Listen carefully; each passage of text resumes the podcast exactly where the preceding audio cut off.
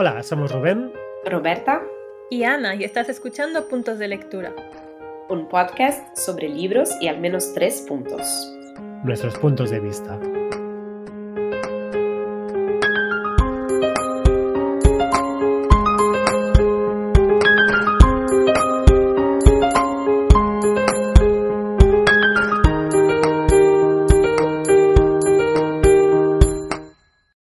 Hola chicos, ¿qué tal? Hola. Hola Ana, Rubén, ¿cómo estáis hoy? Pues bien, porque ha sido recientemente San Jordi y aunque no todos vivimos en, Cataluña, el dos tercios del podcast vive en Cataluña y el tercer tercio es catalán. Eh, San, Jordi, San Jordi nos representa. Nos representa. Y entonces, pues yo personalmente he tenido un San Jordi muy, muy eh, satisfactorio. ¿Qué hiciste, Ana, en San Jordi? Bueno, hice la locura de ir a, a Barcelona, que no lo recomiendo. el horror, el, error. no lo recomiendo mucho. Pero fui con una amiga y estuvimos dando una vuelta y la primera parte fue muy bien porque yo tenía una editorial que sabía que iba a estar en Plaza Universidad y fui allí y Plaza Universidad sí es un sitio en el que puedes ir en San Jordi. Eh, pero luego dice, dije, ay, hay otra editorial que yo quiero ver que está en el Paseo de, de Gracia. No, eso, eso una idea pésima. Entonces me metí entre, entre toda la gente, estuve muy agobiada y me fui. Pero eh, fue muy ah, exitoso mi San Jordi, pues porque me compré yo dos, libros y me regalaron tres, o sea que... ¡Oh, qué bien! Maravilloso. Me lo merecía, bueno, supongo que, supongo que se puede argumentar a, favor y en contra. De ¿Son, libros que conocías de antes o que has descubierto nuevos? pues los que me regalaron son nuevos, porque como no me los compré yo, pues fueron sorpresa. Y eh, los dos que me compré yo sí, eran de mi lista de libros. Porque eso que nos lleva al tema del episodio de hoy, que es de cómo descubrimos libros. Y como ha dicho Ana, una de las formas es que te regalen un libro que no esperabas y descubres algo que no esperabas eh, leer. Exacto, sí. es un buen segue, bravo Rubén. y vosotros que estáis San Jordi, por, es porque no quiero obviar el magnífico segue de, de Rubén, pero, pero, no quiero ser la única que hable de su San Jordi. Te, voy, te puedo responder y seguir con el segue a la vez. Yo siempre celebro San Jordi, incluso cuando no estoy en, en Barcelona. Eh, y claro, tienes que, tienes que regalar libros, lo que significa que tienes que encontrar libros para otras personas. Entonces, ¿cómo buscas libros para otras personas? Y en concreto este año usé TikTok el famoso Book Talk, para quien no esté en las redes, eh, es gente proponiendo libros en internet, hacen mini resúmenes de los libros o, o simplemente vídeos con cinco libros que les han gustado. Y como son libros que, como TikTok sabe lo que te gusta en general, no solamente de libros, encuentra libros relacionados a otras cosas que te puedan gustar y al final acierta bastante en qué tipo de libro eh, te recomienda. ¿Y qué compraste? Compré eh, The Song of Achilles, en español creo que sea la canción de Aquiles. Bueno, bueno, bueno. Clasicazo de TikTok. Puedo dar fe. Lo que me sorprende es que no te lo hubieras leído hasta ahora. Claro, es que un poco como. Yo no soy muy, muy súper fan de historia. Pero claro, como TikTok lo ha recomendado tanto TikTok sabe más que yo. Eh, pero Madeleine Miller es la diosa de. Claro, tengo, a tengo, a Circe, tengo a Circe en la lista siempre y nunca me la leo por eso, porque me da un poco de pereza. Es como, ya sé lo que pasa, ¿para qué me lo voy a leer? Es como el Titanic. ¿Para qué voy a ver Titanic si ya sé que al final todos, se mueren todos? Pero ¿sabes qué? Te diría, te diría que, que, con Madeleine Miller sabes lo que pasa, pero tampoco sabes lo que pasa. Ah, bueno, por eso, por eso he comprado el libro. Entonces lo has comprado, Rubén. ¿Y cuándo piensas leerlo? Ah, pues no, lo he comprado para mí, pero lo he comprado para, para mi pareja. Ah, vale. Que espero que me lo deje leer. Iba a decir que comprar para tu pareja, en el fondo, mm, es un poquito comprar para ti. Un poquito. No, vamos a discutir este tema. ¿Y tú, Roberta, cómo has celebrado San Jordi? Pues yo sí he ido a Barcelona muy contenta porque creo que entre dos años con muchas restricciones de pandemia y el año pasado en que ha llovido mucho, creo que San Jordi el, año pasado se canceló completamente. Bueno, llovía y no sé exactamente cómo fue la celebración, pero este año, bueno, hacía un tiempo maravilloso y estuve ahí más en la zona de Paseo San Juan y el parque de la Ciudadela.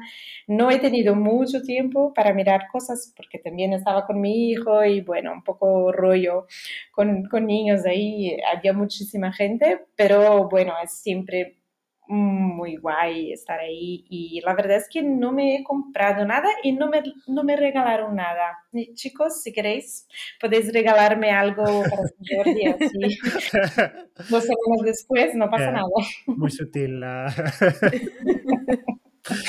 bueno, yo diré que como somos, somos podcasteros unidos, yo estoy dispuesta a compartir mis libros con vosotros, de los que queráis, eh, sin llegar a dar, pero...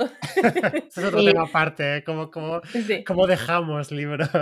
sí, sí, de, hecho, eh, uno de los puntos donde hablaré de esto, eh, lo, he apuntado para de los temas de cómo descubrir libros, porque es un punto clave. lo, de, lo, de, lo de dar o lo de prestar libros, eso es, uh, sí. Sí, es otro temazo. No, pero, pero con ello quiero decir que confío en vosotros, porque eh, si no confiara en vosotros no os dejaría libros. Pero bueno, poniendo ese tema aparte, sí, Roberta, te regalaremos libros. Yo te lo voy a decir ahora, a confesar que soy muy poco confiable cuando el tema es libros. Tengo unos 3, 4 aquí que nunca los he devuelto ¿eh? a los dueños originales, entonces. Vale, entonces lo, mismo... Roberta la lista negra ya. Automáticamente.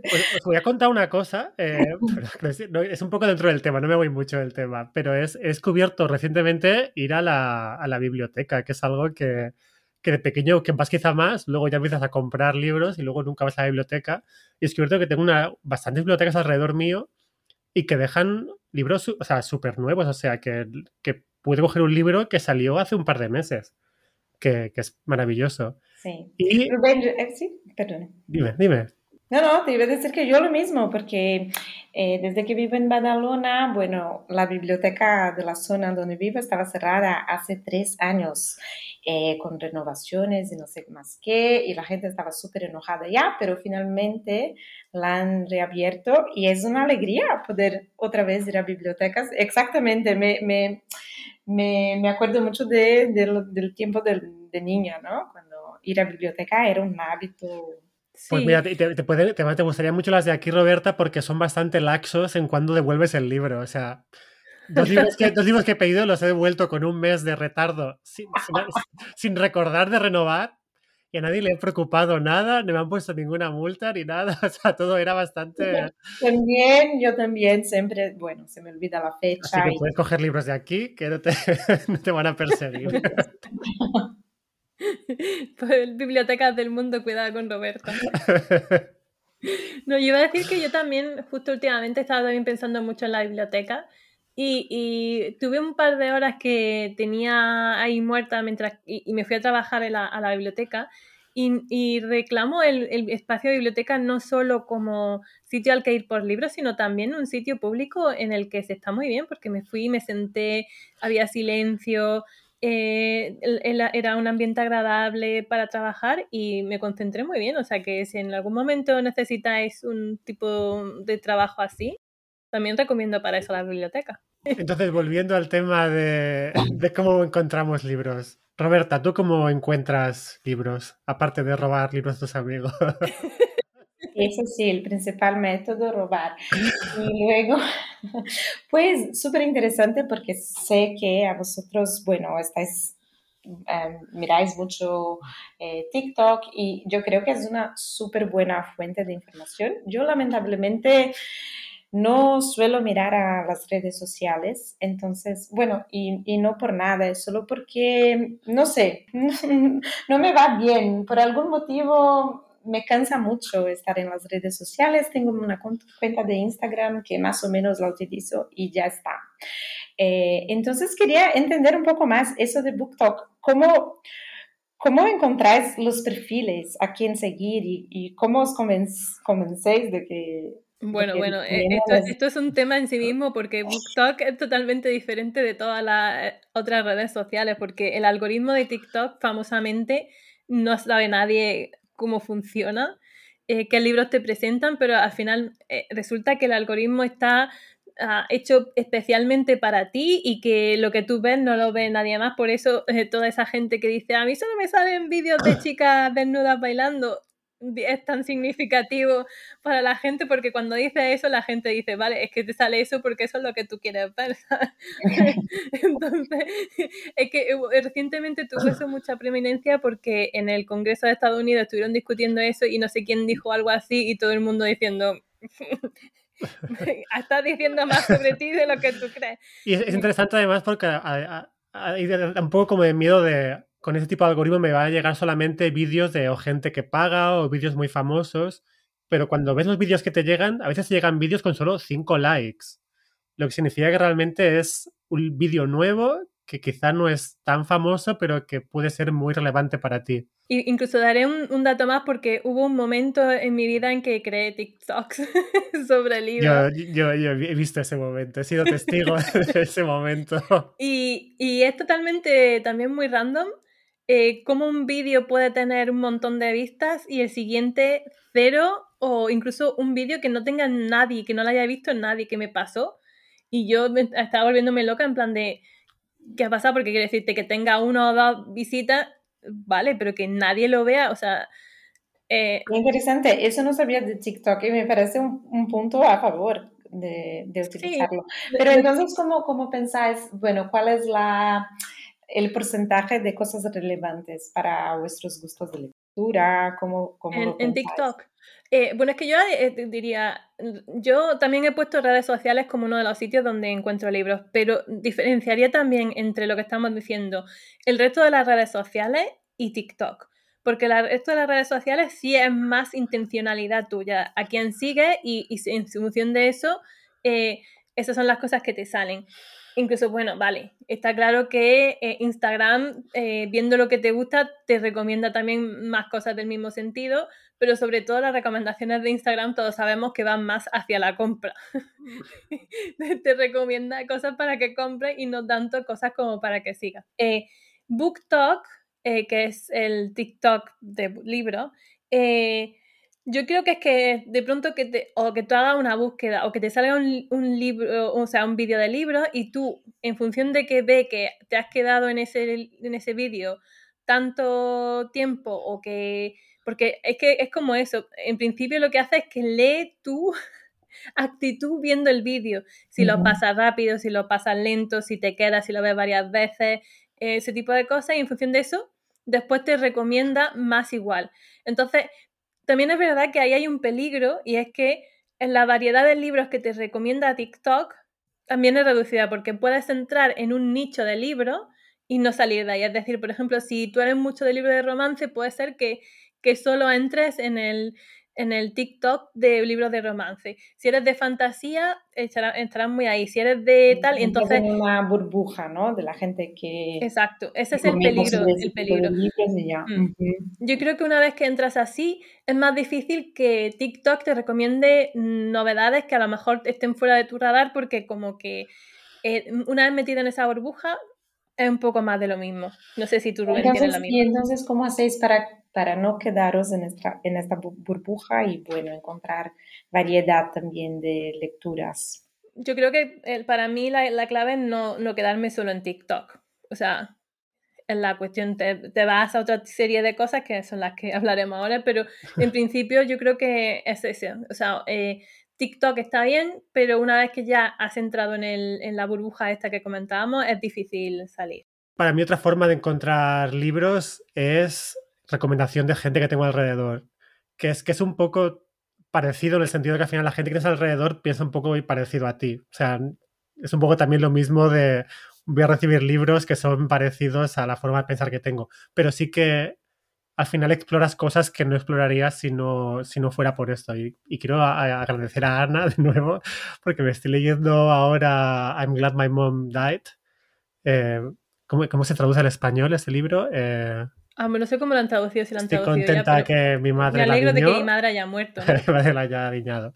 Eh, de Jeanette McCarthy, que es, de nuevo, la comentamos en el otro episodio, una autobiografía narrada por la autora, en este caso audiolibro, audio, audiobiografía, eh, y es sobre una, una, chica que fue estrella de la televisión de los años 90 y su relación con su madre, que estaba pues en, un poco a cargo de su carrera y, cómo le afecta esto.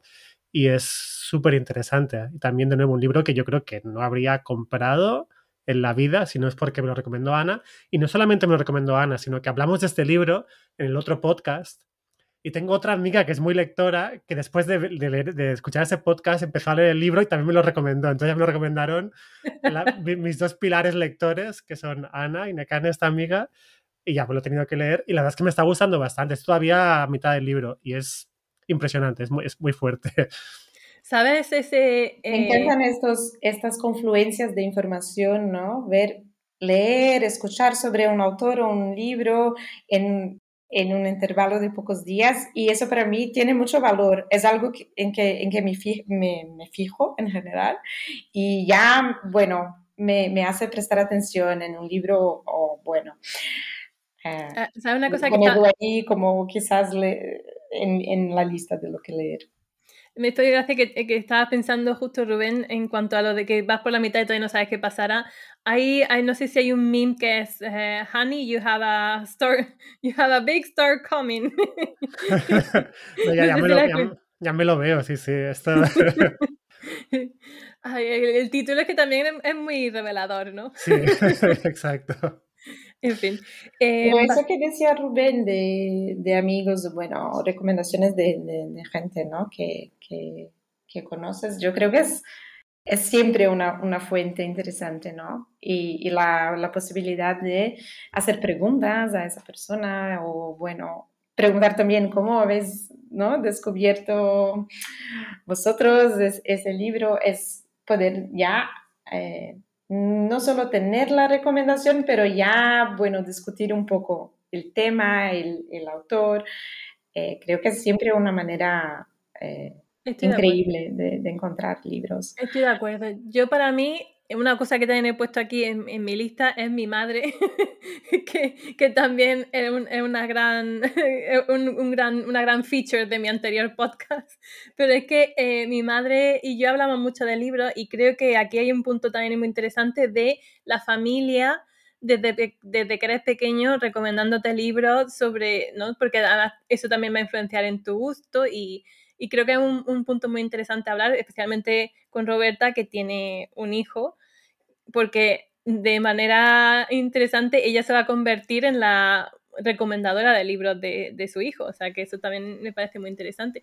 Pero en cuanto a mi madre, la cuestión es que eh, para mí otra manera de descubrir libros, pues porque hablo con ella y me dice, ah, pues estoy leyendo tal, o en el club de lectura que ya está, están leyendo tal, y hablamos del libro, o incluso eh, ir a su biblioteca y como Roberta hace, robarle libros a mi madre, que es otra manera de descubrir libros. Pero el, sí, eh, mi madre también me ha influenciado mucho y para mí es una gran responsabilidad pensar, bueno, cuando crezca mi hijo, ¿cómo, cómo lo, lo voy a proponer? Cosas que leer, ¿cómo no? Puedo orientarlo. Justo acerca de esto, sí, acerca de esto es que vi justo fue, creo que fue ayer un vídeo en TikTok que era una mujer diciendo que la mejor manera que tenía de recomendar a tu hijo que se leyeran un libro no era diciéndole, ah, este libro te va a gustar, sino que era diciendo, ah, creo que no estás preparado todavía para este. Eso es genial. Y es un punto clave, creo. Sí, luego te mando el vídeo. Especialmente cuando ya estén mayores. Pero no, em, creo que es también muy guay. Bueno, creo que el hecho de que un, un niño vea los padres o, bueno, la gente alrededor leyendo ya es por sí, en sí mismo un, estímulo, ¿no? Pero iba a comentar, Ana, que yo creo que tener una, una estantería, una librería de libros en la casa de los padres o amigos, no sé, también es una gran fuente de, de descubiertas. Y tuve una sensación muy fuerte la última vez que estuve en Brasil, en la casa de mis padres, porque ahí están mis libros, bueno, la mayoría de los libros que he comprado en la vida, de cuando viví en Brasil y también todos los libros que me compré cuando viví en Alemania, y al final están todos ahí. Y estuve, bueno, muchas horas mirando a esa librería y me acordándome de lecturas que, hice y encontrando libros que en algún momento los compré o los, los compraron mis padres y que quiero leer. Y al final eh, tenía ahí 15 días, no podía leer, bueno, ni un, un por ciento de lo que quería, pero esa, esa posibilidad de encontrar de, de, estar frente a una, una gran estantería que te inspira, que, que también refleja tus gustos de lectura, es, es una, una gran forma de... Me encanta este punto, o sea, tú mismo como, como eh, influenciador y descubridor de tu, propia, de tu propia lectura. Es un poco eso, es, tu yo del pasado recomendando al yo del presente que leer. Sí, es algo que pasa, eh, es algo que en Barcelona, dado que tengo libros que compré eh, en los últimos cinco o seis años, claro, es una estantería que refleja mucho quién, soy ahora, pero esa lectura del pasado ya está, está en Brasil, entonces tengo que irme ahí para, ese es otro tema, ¿no? El de los libros que ya tenemos, que deberíamos leer, pero en lugar de eso se quedan en la estantería y nos compramos el siguiente libro que queremos tener. Pero, pero para mí eso es clave, porque tengo una amiga que, que ella dice que solo lee el libro que se compra, y para mí eso es impensable. O sea, yo no puedo comprarme un libro, leerme ese libro yo leo en función del, del, momento mental que tengo. Si solo tuviera un libro, no leería nunca, porque tendría que estar justo leyendo cuando justo quisiera leer ese libro. Para mí es clave tener una biblioteca donde, donde tengas libros para todos esos momentos que quieras leer. Totalmente de acuerdo, Ana. Y ese punto nos lleva quizás a, a una cosa que sé que a vosotros dos os gusta, que es participar de clubes de lectura, que es algo que yo nunca he podido hacer por el tema de que, bueno, quiero leer el libro que ahora me, me mola a mí y que no necesariamente es lo propuesto por un club de lectura. Entonces siempre he tenido ganas de participar y nunca lo, he, lo hice. Y quería un poco saber, bueno, ¿Cómo es la experiencia para vosotros de estar en clubes de lectura? Yo antes de ser el experto en clubes de lectura tengo una confesión que hacer y es que estoy en un club de lectura al que todavía no he ido una, una vez. es el primer club de lectura al que voy, pero justamente los dos días donde se iba a leer el libro no podía ir. Pero sí me he leído el libro cuando tocaba, o sea, estaba preparado para ese, para ese evento.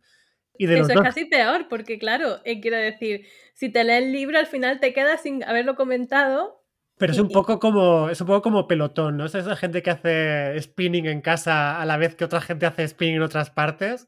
Es un poco lo mismo. Yo me estoy leyendo este libro, sé que otra gente se lo está leyendo a la vez.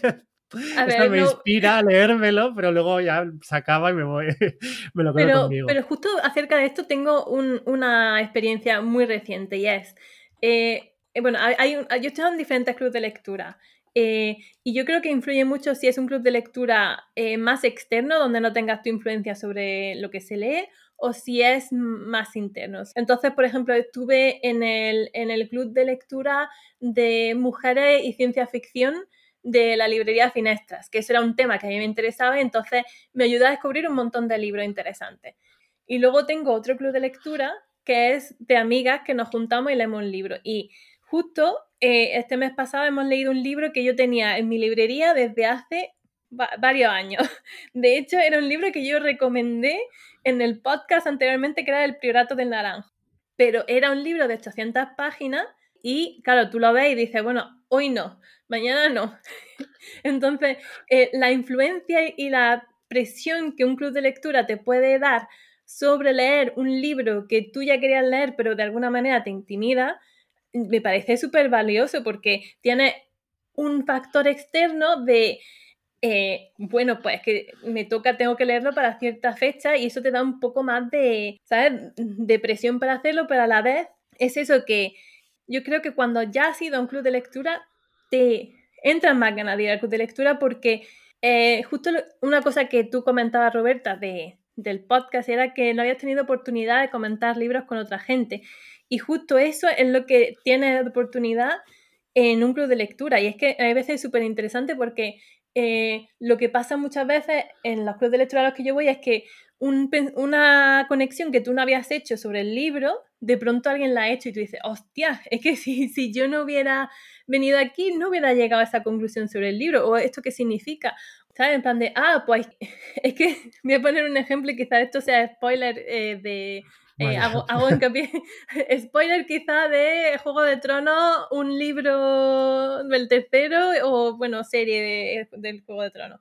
Hay un, bueno, voy a dejar un poco ambiguo para que no sea tan spoiler. Yo que Juego de Tronos ya, ya ha pasado, ya no hay spoilers de Juego de Tronos. Pero es que yo me leí, me leí los libros antes de que saliera la serie y hay un momento en el que eh, un personaje era gay y que estaba con otra persona y yo me leí los libros y no, me había dado cuenta. ¿En serio? Sí. Ana. Sí, yo. Y quiero decirte, si, si, si tienes la experiencia si tienes la experiencia de hablarlo con otras personas, pues no llevas eso al momento humillación de decir han pasado años desde que me leí estos libros y tiene que venir una serie para decirme aquí, claro, en blanco y negro, algo que yo se me pasó. Sí. y creo que otro punto súper interesante es que al discutir los temas, los libros, lo que sea, eh, con otras personas, a lo mejor te acuerdas de la discusión y es una manera también de recordar el libro con más detalles, porque se me, bueno, me pasa mucho que se me olvidan, muy, bueno, casi todo de los libros que leo, los nombres de personajes, el plot. Eh, para mí es normal olvidarme de, de, los detalles de los libros y entonces, no sé, acordarse de la discusión que has tenido es quizás una manera también de mantener el libro más vivo, ¿no? En la memoria. Exacto, o sea, yo solo le veo punto a favor a un club de lectura, o sea que eh, Rubén te recomiendo que vayas al que está y decir, te recomiendo que te uno. He de decir que he encontrado que, que una, una, librería eh, que quizá Ana conoce, Waterstones en Piccadilly Circus, súper super grande, tiene como siete plantas esa librería. Ana conoce, sí. Van justo a. Tiene un club de lectura donde van a hacer ese libro la semana que viene. o sea que voy a intentar ir a, la segunda oportunidad de ir al club de lectura de ese libro. Que es de. Lo voy a también decir el libro, es el The Seven Lives of Mali Almeida, Las Siete Vidas de Mali Almeida. No sé si está en español, pero es un libro bastante reciente. No, pero, pero me parece muy curioso que sí, o sea, el número 7 en título se repite muchísimo. ¿eh? O sea, es que las siete vidas, los siete maridos. Eso, es otra que también tengo de BookTok. sí, los siete maridos de Evelyn Hugo. Estuve, a punto de comprar ese en lugar de, de Song of Achilles. Estaba entre esos dos. Bueno, hay que crear entonces un club de lectura con siete libros que tienen siete en el título, ¿vale? a ver qué encontramos por ahí. La y los siete nanitos. Bueno, propongo como deberes para traerlo la próxima vez. Pues sí, hacemos ese recto y a ver qué pasa. Si, si, si al final llegamos a una lista de libros interesantes que nos gustan y nos motiva a leer. Chicos, ¿qué, ¿qué, os iba a decir sobre... Ah. Bueno, nos, nos estamos olvidando de la mejor manera de encontrar libros. ¿Vas a decir en una librería? No, no, no. Escuchar el podcast Puntos de Lectura. Indispensable. Bueno, Menos mal que a alguien se, se ocurre, ¿no? Que sí, la autopromoción. que además siempre ponemos los libros de los que hablamos luego en los, comentarios del, del podcast para, para si alguien tiene curiosidad. Segunda forma de encontrar libros, la, la segunda mejor, que sí, yo creo que es ir a librerías. ¿Qué pensáis? Estoy de acuerdo. Yo lo había puesto como perusing, en plan de eh, pero yo incluso aquí la, diferencia que he hecho ha sido eh, librería física y luego eh, he puesto las apps de audiolibro porque considero que eso es como una librería diferente. Pero es eso, por el, ver las novedades. Y es que yo creo que las librerías y, bueno, las apps, supongo que en segundo plano, son sitios indispensables para el descubrimiento de libros. Yo creo que es una de las principales funciones de la, de la librería y si hiciéramos, hiciéramos esta lista sin contar con las librerías, sería una, lista incompleta. Sí, de hecho, qué suerte, ¿no? Eh, tener librerías, eh, muchas librerías, por ejemplo, en Barcelona, en Londres, y, y, de verdad, las personas que viven en zonas donde no hay una buena librería, es, es de verdad, creo, un, es una tristeza, es un, una falta. una missed opportunity, ¿no? Es como no tener acceso de verdad a, a, lo que está pasando en el mundo editorial de alguna manera. Y, y yo creo que, claro, la librería es un, un, sitio donde puedes estar muchas horas ahí solo mirando y también, claro, contar con la, con la ayuda de la, de la gente que trabaja ahí o otros lectores, ¿no? Con, con quien empiezas a conversar, es siempre un buen sitio donde encontrar otras personas apasionadas por lectura y que te pueden recomendar cosas. Y en ese sentido también lo que está muy bien son, no sé, no sé si lo habéis visto, las ah, citas a ciegas con libros y las recomendaciones de, del staff, de la, de la, gente que trabaja en la librería. Pero, eh, porque siempre los cartelitos ayudan mucho, de, te dan una idea. Pero lo de, no sé si lo habéis visto, lo de las citas a ciegas con un libro. No. No, no. Pues básicamente es que como que vas a una librería y están los libros envueltos y tú no sabes qué libro es y lo escoges en función de, o sea, puede ser una frase así un poco tal o, dependiendo de una descripción del libro que te da elementos pero no te dice qué libro es ni nada, o sea, es como eso, una cita ciegas con el pero libro. si ya tienes ese libro? Ah, bueno, supongo que es el peligro de... pero que... ¿qué a ese tipo de encuentro? En las librerías lo he visto, sí, sí. O diferentes librerías lo hacen. Sí, entonces tú ah, dices, ¿quieres un libro sobre...? Bueno, entonces tienen como diferentes categorías. A lo mejor si te dicen, pues sí, es un libro de romance, es un libro de, ciencia ficción, un libro de fantasía. Y, entonces luego dentro de eso, pues a lo mejor te dicen una frase que te, que te define un poco el libro, pero sin darte más detalles. Me parece una manera muy interesante de descubrir libros sin eh, ni siquiera verse influenciado por cosas tan críticas como son la portada y la descripción del libro. La portada es muy importante, Ana. No sé qué estás insinuando, pero la parte más importante del libro. Bueno, pero ah, sabes que ahora mismo eh, nos lo están poniendo muy difícil porque es verdad que hace unos años eh, podías decir, bueno, me llevo el que tenga la portada más bonita, pero es que ahora todas las portadas son bonitas, entonces ya tampoco te ayuda. decir que The Song of Achilles tiene la portada más cutre que he visto en mucho tiempo, o sea que incluso cuando lo vi estoy a punto de no comprarlo porque la portada era fea. ¿Qué versión has comprado, por favor?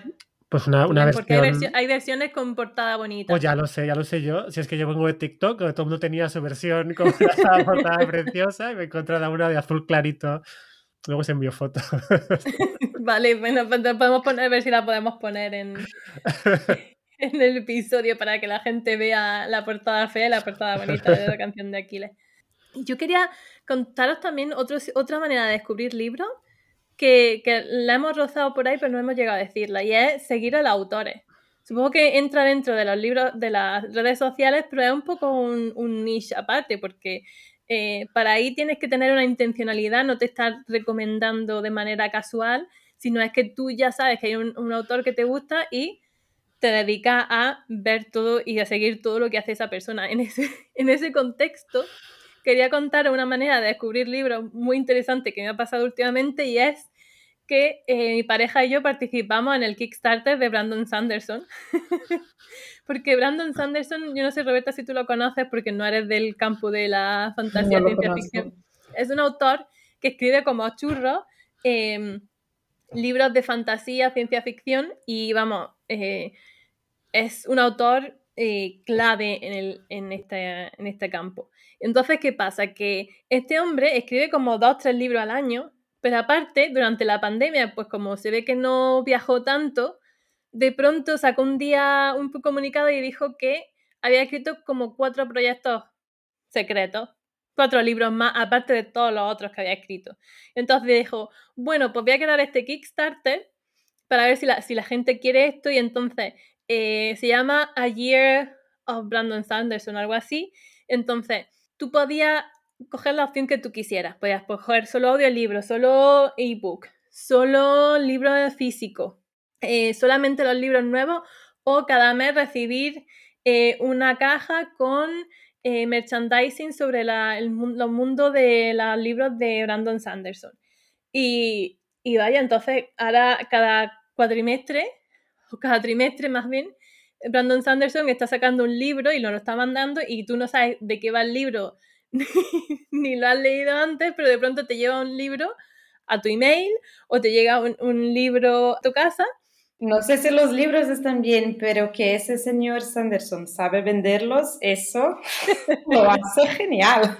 Bueno, es que claro, él, es un... Y qué jugada de marketing espectacular. De hecho, es el, no sé si es el Kickstarter que más, dinero ha recaudado, porque claro, las legiones de fan de, de Brandon Sanderson no son pocas. Lo que pasa es que... eso voy a añadir el misterio de qué libros vas a recibir este mes. y, aparte se la han currado un montón porque el primero, eh, ese, en la portada es preciosa, el libro entero está hecho con un gusto uh, genial. O sea, que no quiero decir que, que aparte el, la producción de todo esto ha sido muy buena. O sea que... Pero bueno. Pero volviendo al tema de seguir autores, yo claro, al no utilizar mucho las redes, no, no es que sigo autores, pero cuando estoy leyendo a un autor que me gusta, eh, en general busco entrevistas y textos de este autor, eh, hablando de literatura o de lo que escribe, cómo escribe, cómo tiene sus ideas creativas y bueno. Eh, y en general, casi siempre mencionan, mencionan a otros autores y otras lecturas y eso ya para mí es una fuente muy, muy interesante, muy fiable de, de que puedo leer yo. Un, un, caso reciente que me pasó, bueno, comenté en el primer episodio sobre el libro de Irene Solá, Canto yo y la montaña baila, y viendo a una entrevista que dio en, en YouTube, eh, mencionaba así varios libros que la habían inspirado y uno de ellos era un libro de Mariana Enríquez, eh, una escritora argentina que escribe cuentos de terror, historias de terror. Y eso automáticamente para mí me ha interesado muchísimo porque una escritora latinoamericana escribiendo terror, que de hecho no es un, género que, me interesa mucho en general, pero me pareció tan perfecto eh, que el terror, bueno, se ha escrito en Latinoamérica porque ahí la realidad a veces es tan terrorífica que, me pareció un, un, casamiento muy bueno de, y automáticamente me interesó, me interesó y ya yo sabía que bueno, era el libro siguiente que iba, que iba a leer. Y de pues, hecho... Pues, es curioso porque yo sé que Rubén ha leído a esta autora, ¿verdad? No, yo me he leído la, la de la Canto yo la montaña vaya, de Irene Solá. Sí que no, pero aparte yo pensaba que te habías leído de, de esta mujer, de Mariana Enrique. Y de, hecho me, y de hecho me, me, está gustando mucho lo que ha contado Roberta. Sí. es que justo es uno de los que me... Es que después de ver el vídeo de Irene Solá hablando de Mariana Enríquez, la busqué un poco y vi que había sido publicada en Estados Unidos, traducida. Y también me llamó la atención porque sabemos que poco traducen en general los norteamericanos, ¿no? De otros idiomas. Y eso me pareció un punto, un punto a favor. Después, bueno, después hablamos quizás del, libro en sí, lo que leí yo, que se llama Las cosas que perdimos en el fuego. Eh, y me gustó, son cuentos súper interesantes, pero algunos me han dejado un poco como, quiero más, quiero saber más sobre los personajes, quiero, Ana, Ana nos está enseñando porque también lo tiene. Entonces, Ana, ¿la vas a leer? Sí, sí, sí. Sí, sí, justo quería decir eso, que, que, que, sí, que yo también es una autora que tengo en mi radar y que quería justo leer mucho. O sea, que lo mismo podemos hacer un club de lectura. Hacemos un club de lectura, exacto. club de lectura de autoras eh, que escriben terror creo que puede ser genial. Pues sí, hacemos un club de lectura así. Eh, tengo otro libro sobre vampiros, de historias de vampiros, escrito por una mujer que es una eh, autora española que me lo recomendaron en Gigamesh una librería de Barcelona. autoras, autoras hispanoparlantes que hacen, escriben terror. Esto ya es temática. Sí, ya podemos añadir también, está en mi lista de lecturas, Guadalupe Netel, una mexicana, no sé si habéis escuchado hablar de ella. Creo que ha sacado hace poco una, una novela o un libro de cuentos, pero tengo uno que se llama El huésped, que yo no sé si sería terror, terror, pero bueno, está ahí en el más o menos en la zona, ¿no? De, de terror, de, de, sobrenatural y... Creo que si hiciéramos un club de lectura eh, sería muy interesante hacer algo así de, historias cortas, porque es muy fácil, es muy accesible para todo el mundo, o hmm. sea, quiero decir, tiene historia y puede a lo mejor discutir una de las historias y ya está, no hace falta, ¿sabes? Que te hayas leído todo, hay que dar esa idea. Me encanta. Ah, bueno, ¿y qué más, qué más maneras tenemos de, de descubrir libros? Porque yo creo que hemos hablado de casi todas las que tenía, y la única que queda, aparte de, algo que hemos mencionado tangencialmente, es que en plan, pues seguir autores y seguir librerías, pues eso para mí el siguiente paso natural es newsletters, ¿no? Que o las librerías que te mandan newsletters, eh, las páginas pues como Goodreads que también te mandan libros que se van a publicar y tal. Y luego, esa sería, digamos, la, la secuencia natural que no hemos nombrado, pero que está relacionada con todas las otras cosas que hemos dicho. Y para mí, el extra que creo que no tendréis vosotros, porque no sé si lo tenéis, es suscripciones de libros. porque yo tengo una suscripción de libros que se llama Bookish y cada mes me mandan un libro sorpresa. Entonces, es un poco libro sorpresa, ¿no? Yo creo que es la categoría de libro sorpresa que decíamos antes. Sí, pero a ver, claro, uno es que tú vas a la librería y coges allí y otro es que la, hay una especie, o sea, una, un servicio que se dedica a realmente mandarte a ti, porque claro, uno requiere tu presencia y requiere tu eh, actividad, tu... Agencia, tu... sí, que tú vayas eh, y tú pongas tu intención, ¿no? Tu intencionalidad, eso es lo que quería decir. La intencionalidad de tú ir por un libro y decir, ah, cojo este, mientras que el otro es como más pasivo, ¿no? En, la suscripción tú, la única intencionalidad es, yo quiero un libro sorpresa al mes. Entonces... yo quiero estar en mi casa que suene el timbre y aparezca el libro en la puerta. Exacto, yo necesito una vez al mes una alegría porque estoy trabajando desde casa y, ya está. Entonces, pues eh, estos servicios de suscripciones también en ese sentido de que em, tú, dependiendo del servicio de suscripción, puedes ni siquiera saber la temática, te pueden salir por petenera y tú de pronto recibes un libro y alguna cosilla más que siempre viene bien, pues que si un té, que si una ilustración, que si una, bolsa, que si, yo que sé, un chocolate.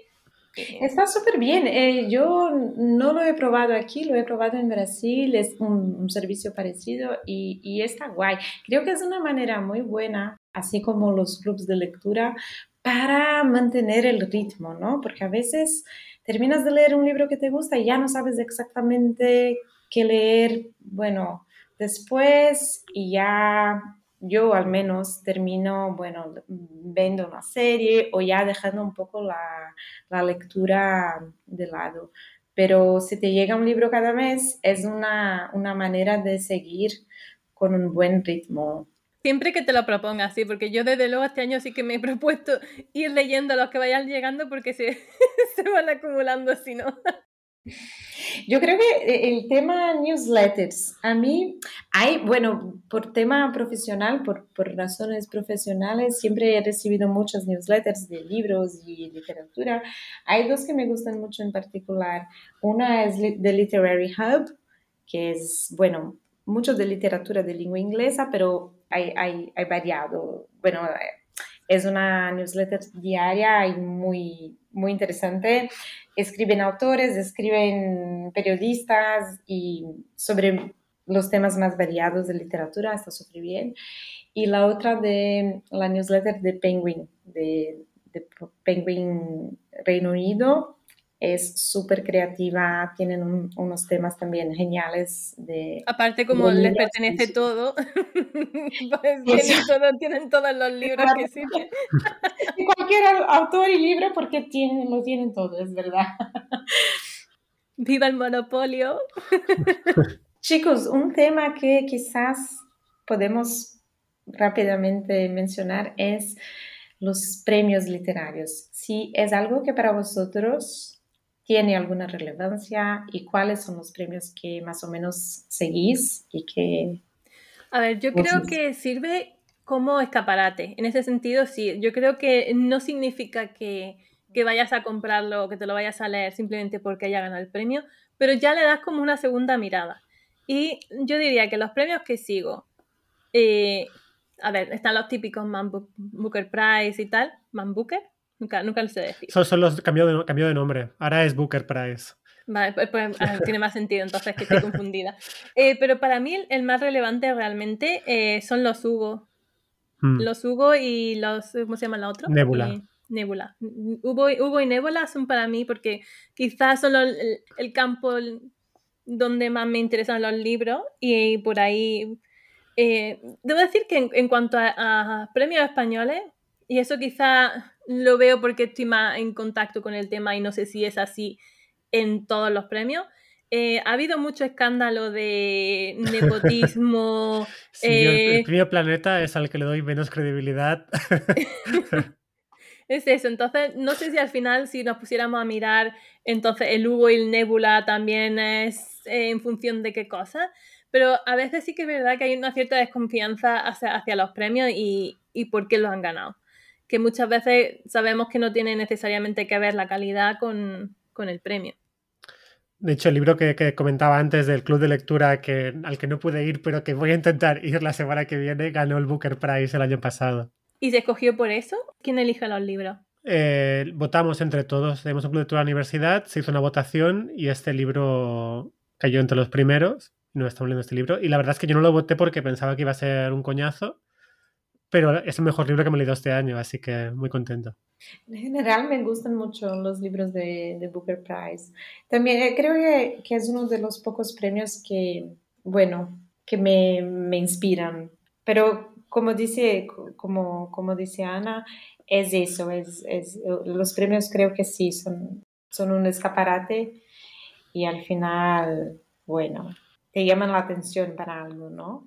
Me pasó con el último premio Nobel que lo ganó una escritora francesa de la cual yo nunca había escuchado hablar y, y, en, e, y en, ese caso sí me, me ha motivado a leerla. Yo solo leí un libro corto que de hecho es un relato sobre un aborto que ha tenido, que es un tema no tan presente en la vida de las mujeres y tenía mucha curiosidad de ver cómo ella lo, lo abordó en ese libro, que se llama, creo, El acontecimiento. Y, y super, está súper bien, me gustó muchísimo, pero en general no, no suelo, claro, premio Nobel es súper ¿no? conocido y todos...